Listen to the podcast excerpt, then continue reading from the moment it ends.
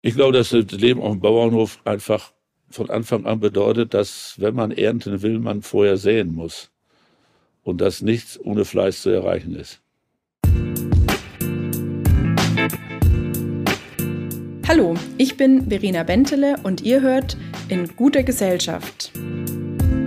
Als Präsidentin des VDK, dem größten Sozialverband Deutschlands, beschäftige ich mich mit der Frage, was Politik und Menschen tun können, um aus unserer Gesellschaft eine gute Gesellschaft für alle zu machen. Und das tue ich gemeinsam mit euch in diesem Podcast. Es wird kritisch und konkret, ja, manchmal sogar unbequem, aber für etwas Gutes lohnt es sich zu kämpfen, oder? Heute hört ihr in guter Gesellschaft mit Karl-Josef Laumann, Sozialminister in Nordrhein-Westfalen und Vorsitzender der CDA der christlich-demokratischen Arbeitnehmerschaft. Viel Spaß beim Zuhören. Bevor wir anfangen, möchte ich euch wie immer meinen heutigen Gast einmal kurz vorstellen. Karl-Josef Laumann ist seit 2017 das zweite Mal Minister für Arbeit, Soziales und Gesundheit in Nordrhein-Westfalen. Schon seit 1974 ist er Mitglied in der CDU und 1990 wurde er erstmals in den Deutschen Bundestag gewählt. Auch heute noch ist er auf Bundesebene aktiv. Er ist seit 2005 Vorsitzender der CDA, der christlich-demokratischen Arbeitnehmerschaft. Das ist der soziale Flügel der Union. Die FAZ hat mal seinen Politikstil als Poltern für die soziale Sache beschrieben. Finde ich gar nicht schlecht, die Beschreibung. Heute soll es um zwei große sozialpolitische Themen gehen, die Pflegepolitik und die Krankenhausreform. Eins seiner Herzensthemen ist die Sorge füreinander in der Familie und der Gesellschaft. Auch über diese Solidarität im Sozialstaat möchte ich heute mit ihm als Anhänger einer christlichen Soziallehre sprechen. Herzlich willkommen, Karl-Josef Laumann. Wir wollen über zwei verschiedene Themenkomplexe sprechen. Lassen Sie uns mal direkt mit der Pflege einsteigen. Sie fordern eine Pflegevollversicherung. Das ist auch eine Forderung des Sozialverbands VDK. Und da würde mich natürlich interessieren, wie realistisch würden Sie das einschätzen, dass wir eine Pflegevollversicherung kriegen?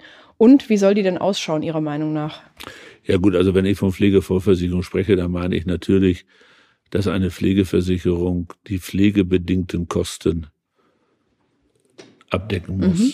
Also nicht die Frage von Investitionen, nicht die Frage von äh, Hotelkosten, Verpflegung und so weiter, sondern ausschließlich die pflegebedingten Kosten.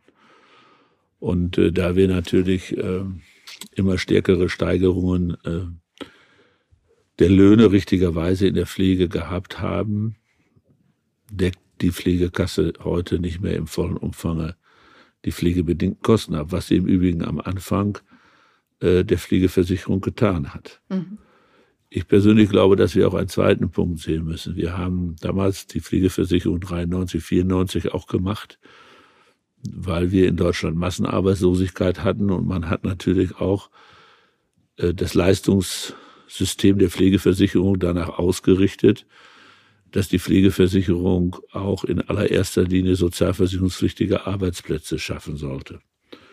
Daraus ist ja entstanden, dass wir sehr viel höhere Pflegesachleistungen haben, wie etwa die Leute bekommen, die ohne Unterstützung von äh, Pflegeinstitutionen pflegen.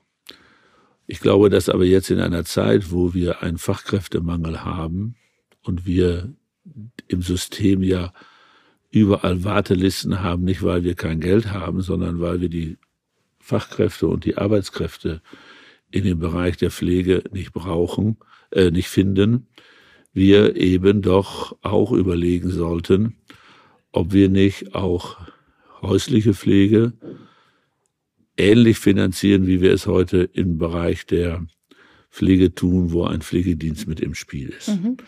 Weil das Arbeitsplatzargument, finde ich, heute nicht mehr zieht, wie es damals Anfang der 90er Jahre gezogen hat. Mhm. Da lassen Sie mich gleich mal gerne einhaken. Wir haben im VDK eine Riesenumfrage gemacht über mit 54.000 Personen, die daran teilgenommen haben. Und da ist eine große Erkenntnis, dass die allermeisten Menschen zu Hause gepflegt werden wollen. Und wir wissen ja auch, dass über 80 Prozent der Menschen auch zu Hause gepflegt werden. Jetzt sagen auch Sie, dass die häusliche und die stationäre Pflege gleichwertig behandelt werden sollen. Was ich aber immer so ein bisschen irritierend finde, dass eigentlich im politischen Fokus immer die Heimpflege steht. Und ich frage mich, ob das nicht auch ein bisschen realitätsfern ist, was oft in Pflegereformen in den letzten Jahren passiert ist, weil da die häusliche Pflege ja kaum eine Rolle spielt. Also was muss wirklich passieren und wie muss es passieren, dass die häusliche Pflege endlich mehr im politischen Fokus ist und dass sie eben auch besser ausgestattet ist? Ja gut, also ich glaube, dass man schon ein bisschen differenzieren muss. Also wenn man jetzt sagt, da ist für die häusliche Pflege gar nichts gemacht worden, äh, teile ich das nicht, denn die einzigste richtig große Reform, die wir seit Einführung der Pflegeversicherung gehabt haben, war ja die Veränderung des Pflegebedürftigkeitsbegriffes. Das war eigentlich, finde ich, die einzigste richtig große Reform, äh, die stattgefunden hat, wodurch natürlich sehr viele Menschen zusätzlich, insbesondere derjenigen, die äh, eine Erkrankung in diesem großen Spektrum der Demenz haben, äh, leichter in und auch höher in, in Leistungsstufen, in Pflegegraden eingeordnet werden, wie es vorher äh, war. Also das hat er sowohl gegolten, unabhängig vom Pflegeort, sowohl in der stationären Pflege wie in der ambulanten Pflege. Ich glaube, dass die höheren Pflegegrade, die unsere besondere Aufmerksamkeit, finde ich, erfordern, natürlich schon wesentlich stärker auch in unterstützenden Angeboten der Familien äh, versorgt werden, wie wir es bei leichteren Pflegegraden haben. Glaube schon, dass man da auch sagen kann, Pflegegrad 1, 2 sind sehr stark, fast ausschließlich zu Hause. Bei drei ist es schon eine Frage von so und so. Bei vier und fünf sind wir natürlich in einem Versorgungssetting, wo auch äh, viele häusliche Strukturen äh, sehr überfordert sind. Und deswegen finde ich, sollten wir das gar nicht so gegeneinander ausspielen. Meine Philosophie in der Pflege ist, dass über die Frage, an welchem Ort ein pflegebedürftiger Mensch gepflegt werden will, nicht das System entscheiden sollte. Das ist eine individuelle Entscheidung eines Menschen, seines Familienumfeldes. Und ich finde, wir Politik haben die Aufgabe, die Leistungen der Pflegeversicherung dahin zu bringen, wo der pflegebedürftige Mensch wohnen will, weil Pflege ist nicht, ist keine Krankheit. Der Pflegebedürftige ist auch nicht in einem Krankenhaus, sondern er ist, er hat ein Zuhause und das Zuhause kann an unterschiedlichen Orten sein. Und wenn wir über die Pflegeversicherung reden, finde ich, ist eben wichtig, dass wir die Leistungen der Pflegeversicherung dahin bringen, wo der Pflegebedürftige wohnen will. Gut, aber es ist ja so, dass wir in der häuslichen Pflege ähm, schon deutlich bessere Möglichkeiten geschaffen haben in den letzten Jahren und Jahrzehnten. Ich würde auch nicht sagen, dass in der häuslichen Pflege nichts passiert ist, aber zum Beispiel ein großes Vorhaben, das ja schon seit Jahren diskutiert wird, ist zum Beispiel die Frage, wie kann geschafft werden, dass die Angehörigen nicht so oft an ihre Belastungsgrenzen kommen. Zum Beispiel auch dadurch, dass es eben vielleicht einen Lohn gibt oder eine Lohnersatzleistung für pflegende Angehörige, dass diese eben etwas finanziell unabhängiger werden, dass sie ihren Job einfacher reduzieren können. Also wie sieht es bei Ihnen in Ihrer Vorstellung, in Ihrem Programm auch der CDU mit äh, Überlegungen aus, wirklich auch für die Rahmenbedingungen besser zu sorgen für die häusliche Pflege, um die Leistungen, wie Sie sagen, dorthin zu bringen, wo sie gebraucht werden? Also ich würde es mal so beantworten. Ich glaube, dass wir in der Frage der Vereinbarkeit von Pflege und Beruf nicht nur besser werden müssen, sondern dieses Problemfeld überhaupt angehen müssen. Äh, da haben wir im Grunde genommen ja gar nichts gemacht. Äh, ich glaube schon, dass der deutsche Staat sagen kann, dass in den letzten 20 Jahren Gewaltiges unternommen worden ist, auch an Systemveränderungen, um die Vereinbarkeit von Beruf und kleine Kinder, Vater und Mutter zu sein, besser hinzukriegen. Aber in der Frage der Pflege ist es, was die Vereinbarkeit von Pflege und Beruf angeht, nicht sehr viel passiert. Und wenn ich jetzt sehe, dass wir in den offiziellen Systemen an die Grenzen kommen dessen, was wir leisten können, ich sage noch einmal, nicht weil wir es nicht finanzieren wollen, sondern weil es einfach eine Begrenzung über die Menschen, über die Anzahl der Menschen gibt, die im Pflegesetting arbeiten wollen. Wir können ja, wollen ja niemand zwingen, im Pflegesetting zu arbeiten. Ich stelle mir das ziemlich schrecklich vor, wenn man gepflegt würde von einem Menschen, der der Staat gezwungen hat, mich zu pflegen. Ja, wird ja nicht gehen. So, deswegen glaube ich, bleibt uns gar nichts anderes über, wie die Frage auch zu stellen, wie ist es mit der Vereinbarkeit von Pflege und Beruf? Und da stellt sich heute auch schwerer anders dar, nicht schwerer, einfach anders dar wie vor 20 Jahren. Wir haben keine Vorruhestandsregelungen mehr. Wir haben mittlerweile ein Renteneintrittsalter, was, was irgendwo bei 65 liegt. Wir sind irgendwann bei 67. Das heißt also, dass die Wahrscheinlichkeit, dass man die Pflegebedürftigkeit der, der eigenen Eltern erlebt, in ein Stadium, wo man noch berufstätig ist, ist relativ groß. Und deswegen glaube ich einfach, das zeigt mir auch meine persönlichen Erfahrungen. Hast du einen Pflegefall in der Familie, wo man sich verpflichtet fühlt, sich drum zu kümmern, braucht man dafür Zeit. Es geht nicht ohne Zeit. Im Übrigen unabhängig von der Frage, ob der Mensch, in welchem Pflegesetting der Mensch äh, versorgt wird. Also auch wenn jemand in einer stationären Einrichtung ist, braucht man Zeit, um ihn zu äh, besuchen und äh, so weiter. Also deswegen glaube ich, dass man diese Frage äh, sehr stark äh, im Fokus stellen muss. Ob da jetzt sofort die Antwort sein muss, wir brauchen ähnlich, wie wir das äh, bei Vätern und Müttern haben, ein Erziehungsgeld oder ein Elterngeld, äh, ein Pflegegeld, da bin ich jetzt mal vorsichtig. Wir müssen gucken, wie wir was in welchen Zeitabständen finanzieren können. Hm. Aber generell, dass der Arbeitsmarkt auch hier flexibler werden muss zugunsten von Pfle Menschen, die zu Hause Verantwortung für einen Pflegebedürftigen haben, äh, ist mir vollkommen gleich. Und dann stellt sich natürlich in einem zweiten Schritt auch immer die Frage, wie macht man das für die Menschen finanziell möglich? Was ich mich halt immer frage, wann wir die Antworten finden, weil dass wir sie brauchen, wissen wir lange. Die Pflegekräfte können wir uns alle nicht backen. Das ist schon so, aber ich glaube, eine Antwort, die wir finden könnten und auch dringend finden müssen, ist, wie mehr externe Unterstützung die Pflegehaushalte unterstützen und entlasten kann, damit man sich eben nicht entscheiden muss, der pflegebedürftige Angehörige oder die Angehörige müssen sofort in eine Einrichtung, sondern wir können auch als Umfeld, als Familie ähm, uns zum Beispiel durch Kurzzeitpflegeplätze, durch Tagespflegestrukturen ein bisschen Unterstützung holen. Und auch da wissen wir, Nordrhein-Westfalen hat wie alle Bundesländer da einen deutlichen Mangel. Was sagen Sie zu einer VDK-Forderung, wenn ich Ihnen jetzt sage, wir fordern fünf Prozent aller Pflegeeinrichtungsplätze müssen für Kurzzeitpflege vorgehalten werden? Wäre das eine Idee der Umsetzung? Das ist auf jeden Fall eine Idee, die man, die man näher treten kann. Ich will nur noch mal klar sagen, die Tagespflege, das ist das einzige Segment in Nordrhein-Westfalen in der Pflege, wo ich keine Wartelisten habe. Das ist gut. Wir haben heute in Nordrhein-Westfalen etwa ein Drittel mehr Tagespflegeplätze wie vor Corona. Und deswegen stellen sich in manchen Regionen sogar die Fragen der Auslastung äh, der Tagespflege. Aber nicht dadurch, dass die Leute nicht in die Tagespflege gehen, sondern wir haben einfach ein Drittel mehr Plätze. Und äh, ich bin ein großer Anhänger der Tagespflege, weil sie natürlich eine kleine Antwort auf die Frage der Vereinbarkeit von Pflege und Beruf ist und auf der anderen Seite auch eine kleine Antwort auf die Frage ist, dass Menschen, die Verantwortung für einen Pflegebedürftigen übernommen haben, auch mal ihre Auszeiten äh, haben können, ohne dass eine Heim, äh, also stationäre Unterbringung passiert. Ähm, was die Kurzzeitkpflege angeht, da muss man ja mal ehrlich sein. Viele Kurzzeitpflegeplätze stehen ja plötzlichen plötzlichen Bedarfen für Kurzzeitpflege gar nicht zur Verfügung.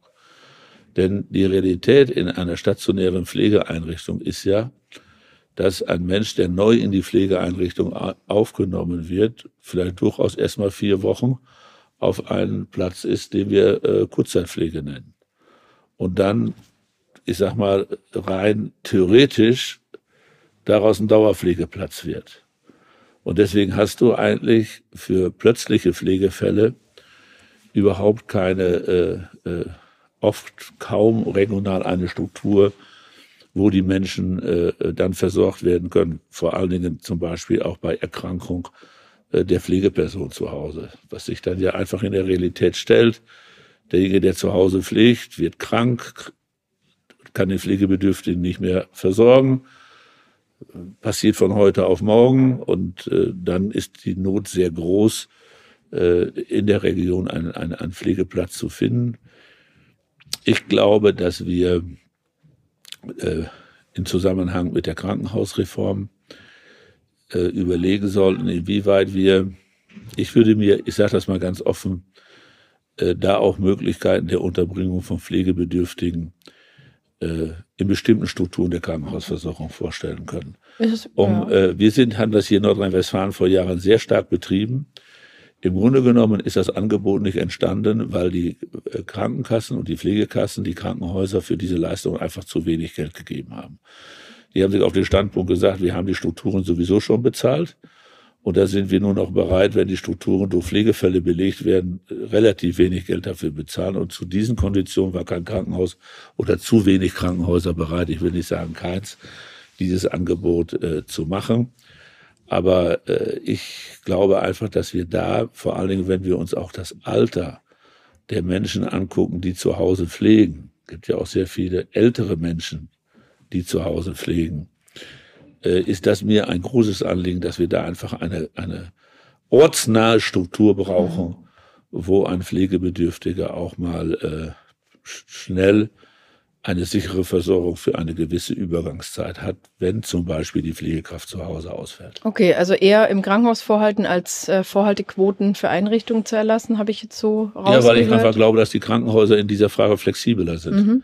Ja, aber kommen wir, das ist eigentlich eine schöne Idee. Wir, wir haben ja eh eine Krankenhausreform vor uns, ähm, beziehungsweise Nordrhein-Westfalen sind sie da ja schon vielleicht ein gutes Stück weiter, auch wie andere Bundesländer. Da kommen wir auch gleich noch zu. Was mich aber vorher nochmal interessieren würde, wie sollen wir die Pflege und auch den Sozialstaat ausreichend finanzieren. Wir beide sind ja, sag ich mal, äh, Menschen, die für den starken Sozialstaat eintreten. Das, denke ich, verbindet uns schon. Aber ich würde mich natürlich dafür interessieren, was Sie zu den Ideen halten, wie das Ganze finanziert werden soll. Wir im VDK sagen natürlich, dass vielleicht auch mal eine Erbschaftssteuerreform, wovon ja auch die Länder profitieren können, oder eben auch eine Vermögensabgabe schon Lösungswege sein müssten, wenn wir Geld brauchen für die Pflege, für die Gesundheitsversorgung oder eben auch, wie wir es jetzt im Moment haben, wenn der, wo wir den Haushaltsstreit sehen, dass zum Beispiel CO2 teurer wird, aber eben kein soziales Klimageld angedacht ist. Also was halten ja. Sie davon, wenn wir über die Einnahmenseite immer also reden? Ich führe jetzt mit Sicherheit hier in einem Interview mit dem Sozialstaat hier keine Steuerdiskussion. Äh, ich glaube, dass wir, was das Gesundheitssystem angeht, in Deutschland schon belegen können, dass wir ein finanziell vernünftig ausgestattetes Gesundheitssystem ausge haben. Es kommt sehr darauf an, wofür wir unser Geld ausgeben.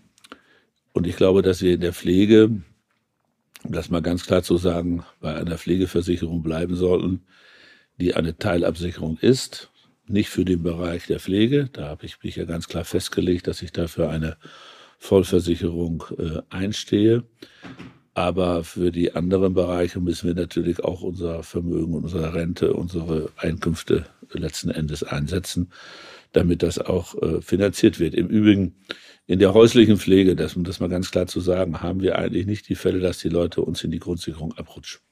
Hm. Ja, das ist ja genau das, das Thema, warum wir eben auch sagen, vielleicht muss man dann eben auch mal überlegen, zum Beispiel mit einer Zusammenlegung der privaten und gesetzlichen Pflegeversicherung, wo die Leistungen gleich sind, ob sowas nicht auch Wege sein können. Aber lassen Sie uns mal ein bisschen noch auf die Krankenhausreform schauen. Auch das würde mich natürlich sehr interessieren. Ähm, ich habe gerade schon gesagt, Krankenhausreform ist von Bundesseite gerade ein großes Thema. Aber ich möchte erstmal Nordrhein-Westfalen auch ein Stück weit loben, weil Sie haben äh, mit dem Krankenhausplan eigentlich so den ersten, das erste Reformpaket auf den Weg gebracht.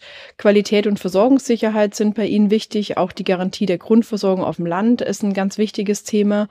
Aber wie schauen jetzt konkret die Schritte aus, die Sie gehen wollen in Nordrhein-Westfalen, um diese Ziele zu erreichen?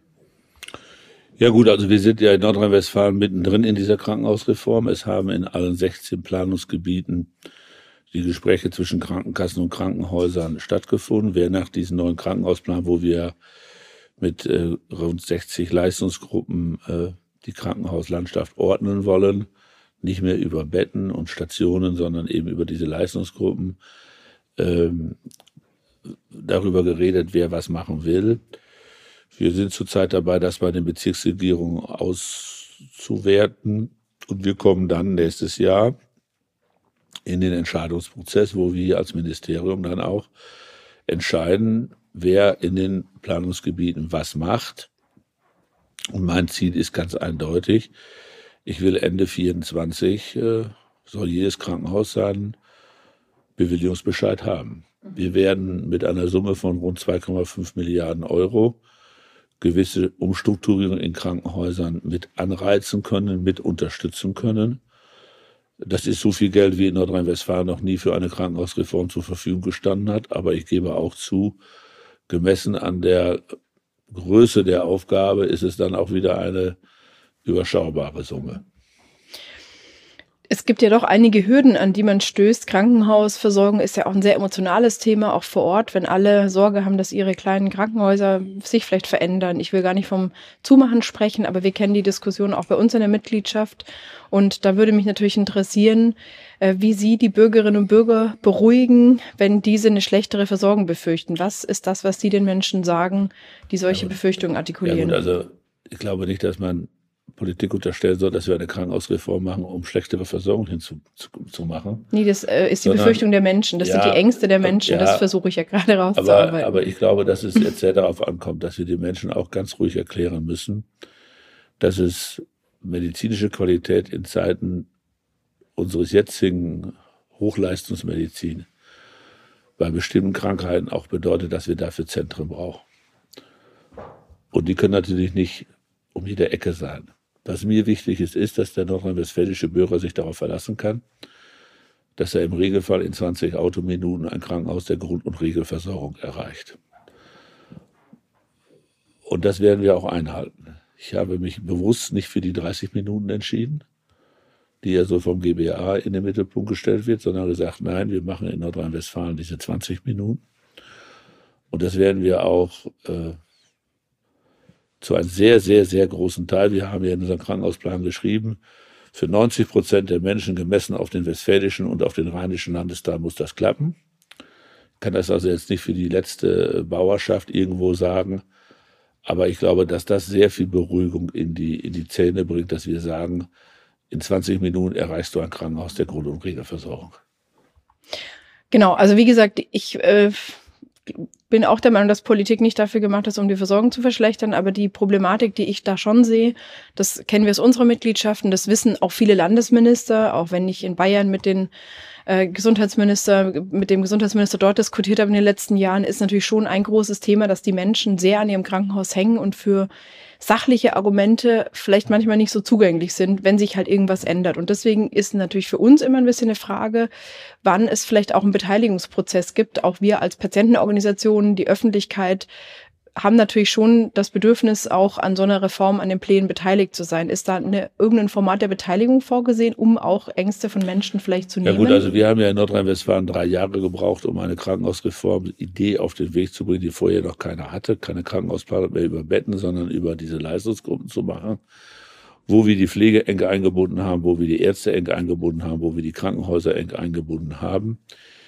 Wir werden jetzt, äh, wenn wir in die regionale Planung gehen, natürlich auch die Kommunalpolitik in diese Prozesse mit einbeziehen. Das geht nicht ohne äh, die Beteiligung auch der Kommunalpolitik. So, aber ich sage Ihnen ganz offen, ich habe ja nun auch ein bisschen Lebenserfahrung. Sie werden in einer äh, Bevölkerung nie eine, wir Menschen werden immer sagen, unser kleines Krankenhaus muss unbedingt, egal was es kostet, erhalten bleiben. Und da wird Politik auch eine gewisse Führungsaufgabe übernehmen müssen.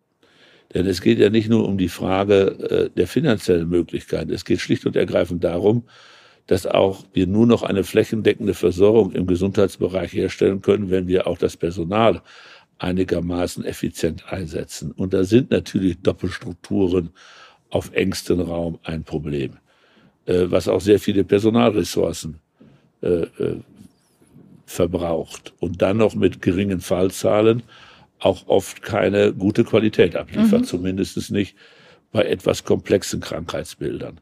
Und äh, es ist ja so, ich habe ja nun auch schon in meinem politischen Leben Krankenhausschließungen erlebt.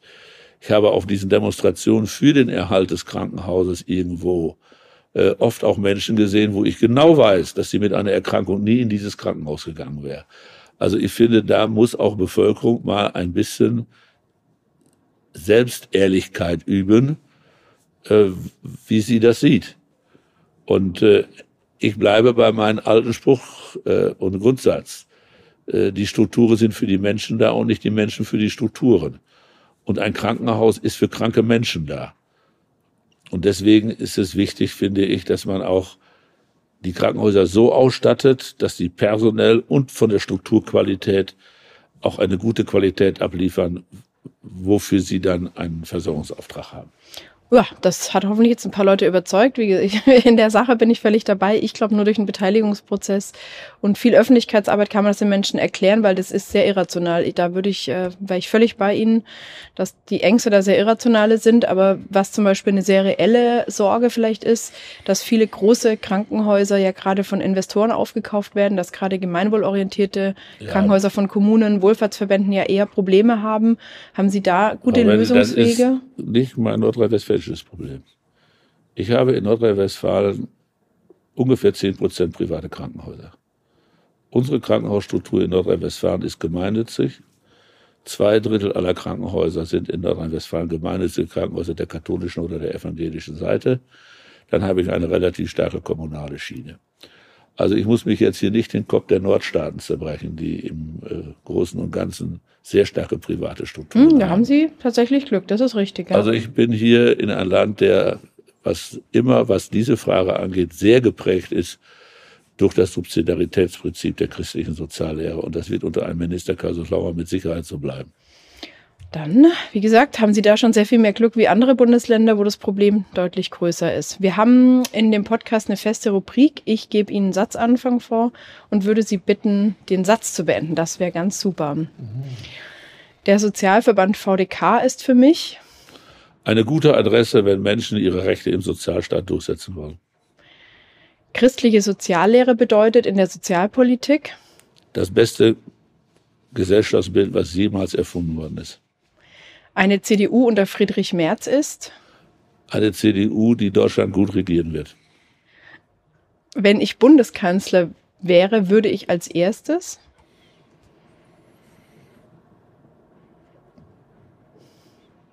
Die christliche Soziallehre in allen Bereichen durchsetzen. meine, für mich ist meine westfälische Heimat wichtig. Also Sie haben sich da sehr streng gehalten, finde ich gut, danke. Ganz wunderbar. Uns verbindet ja eine Sache, wir sind beide auf dem Bauernhof groß geworden. Was hat Ihnen das Leben auf dem Bauernhof beigebracht für die Politik? Ich glaube, dass das Leben auf dem Bauernhof einfach von Anfang an bedeutet, dass wenn man ernten will, man vorher säen muss. Und dass nichts ohne Fleiß zu erreichen ist. Okay. Und äh, was mich auch noch interessieren würde, Sie haben ja jetzt einen sehr, sagen wir mal, für heutige Politikerinnen und Politiker untypischen Weg. Sie sind Maschinenschlosser, Sie haben nicht den Hof Ihrer Eltern übernommen, haben eine Ausbildung gemacht als Maschinenschlosser und waren der erste Spitzenbeamte der Geschichte der Bundesrepublik, der eben nicht mit einem Abitur und einem Studium verbeamteter Staatssekretär wurde. Bräuchten wir eine größere Vielfalt auch heute noch in, im politischen Betrieb in Bund und Ländern? Ja, das macht mir wirklich große Sorgen. Ich glaube, dass wir wirklich äh, eine Politik, die alle Menschen anspricht, die auch dafür sorgt, dass es auch in Zukunft noch große Parteien gibt, äh, also Volksparteien gibt. Ich glaube, dass wirklich ganz wichtig ist, dass in den Parlamenten Menschen sitzen mit unterschiedlichen Lebenserfahrungen, mit unterschiedlichen Blickwinkeln, weil das dazu führt, dass auch unterschiedliche Blickwinkel bedacht werden. Also es ist doch ganz klar, dass die Landbevölkerung oft einen anderen Blickwinkel auf viele Fragen hat wie die Bevölkerung in großen Städten. Dass äh, Frauen einen anderen Blickwinkel auf viele Fragen haben wie wir Männer, dass Arbeitnehmer einen anderen Blickwinkel auf wirtschaftspolitische Fragen haben wie Unternehmer, um nur mal einige Beispiele zu nennen. Und ich finde es einfach wichtig, dass in einer Fraktion und noch wichtiger dann auch in einem Parlament diese unterschiedlichen Blickwinkeln äh, in der Debatte eingebracht werden, auch mit einer gewissen Authentizität. Und was meine Lebenserfahrung ist, ist, wenn Menschen in einer Partei arbeiten, die unterschiedliche Lebenserfahrungen haben, sich aber gemeinsame Grundsätze verpflichtet fühlen, dann ist es natürlich auch die beste Gewähr dafür, dass Politik sich am Allgemeinwohl orientiert und nicht an Einzelinteressen. Und ich glaube, dass das sehr, sehr wichtig für unser Land ist, dass Politik sich an das Allgemeinwohl orientiert. Mhm. Damit sage ich ganz herzlichen Dank, dass Sie sich heute Zeit genommen haben und meine schwierigen Fragen so gut beantwortet haben und so eine gute Übersetzung gemacht haben für unsere Mitglieder, wozu Sie stehen und ähm, auch Ihre Partei. Vielen Dank. Ja, auch schönen Dank. So, liebe Hörerinnen und Hörer, bevor ich mich bei euch verabschiede, möchte ich einen ganz persönlichen Lichtblick mit euch teilen. Seit Anfang des Jahres gilt mit dem Sozialgesetzbuch 14 ein neues Recht für soziale Entschädigung. Opfer von Gewalttaten und sexuellem Missbrauch sollen zukünftig schneller und besser entschädigt werden. Die neuen Entschädigungs Leistungen fallen höher aus als die bisherigen und sie werden nicht mehr auf andere Sozialleistungen angerechnet. Das neue Gesetz bietet den Betroffenen bessere Zugänge zu Rehabilitation an, so zum Beispiel durch Krankenbehandlungen, Leistungen zur Teilhabe bei Pflegebedürftigkeit oder durch Zahlungen zum Berufsschadенsausgleich. Auch sollen Abfindungen zukünftig möglich sein. Wir vom VDK haben uns extrem für diese Verbesserungen eingesetzt und beraten natürlich unsere Mitglieder zu diesem Thema, die betroffen sind, damit sie zu ihrem Recht kommen. Und das war's für diese Folge. Ich hoffe, es hat euch gefallen und ihr empfehlt uns weiter. Natürlich gerne auch abonnieren und auch beim nächsten Mal wieder zuhören, wenn es heißt in guter Gesellschaft. Tschüss und bis bald.